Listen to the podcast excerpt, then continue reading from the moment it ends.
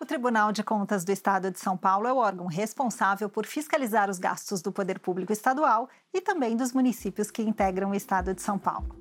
Mas o que exatamente o TCE fiscaliza? Quais são os processos analisados pelo Tribunal de Contas?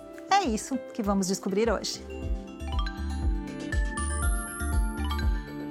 Que tipo de processos o TCE analisa na prática? O Tribunal de Contas do Estado de São Paulo analisa na prática contas e atos relativos aos poderes e órgãos estaduais e municipais, exceto a cidade de São Paulo. Isso tudo envolve um recurso na, da ordem de 450 bilhões anuais, distribuído em 21 mil processos que são analisados aqui.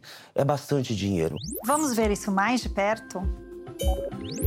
O TCE de São Paulo analisa todos os processos financeiros ligados à administração pública e se todas as normas estão sendo obedecidas pelos gestores. No caso do governo do estado e das prefeituras, o tribunal analisa, por exemplo, se as contas estão em dia, se a quitação de dívidas está sendo feita pontualmente, se a porcentagem correta do dinheiro dos tributos está sendo destinada para a educação e para a saúde. Na Assembleia Legislativa do Estado e nas câmaras municipais, é fiscalizado, dentre outros pontos, se a quantidade de assessores contratados está de acordo com a necessidade da casa.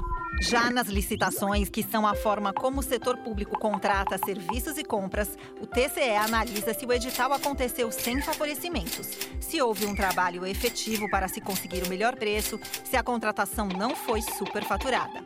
Isso ocorre inclusive em contratos que envolvem muito dinheiro, como os do metrô e da CPTM, onde o bom uso do orçamento pode mudar a vida de milhões de pessoas. Agora eu sei um pouco mais sobre as espécies processuais do TCE de São Paulo.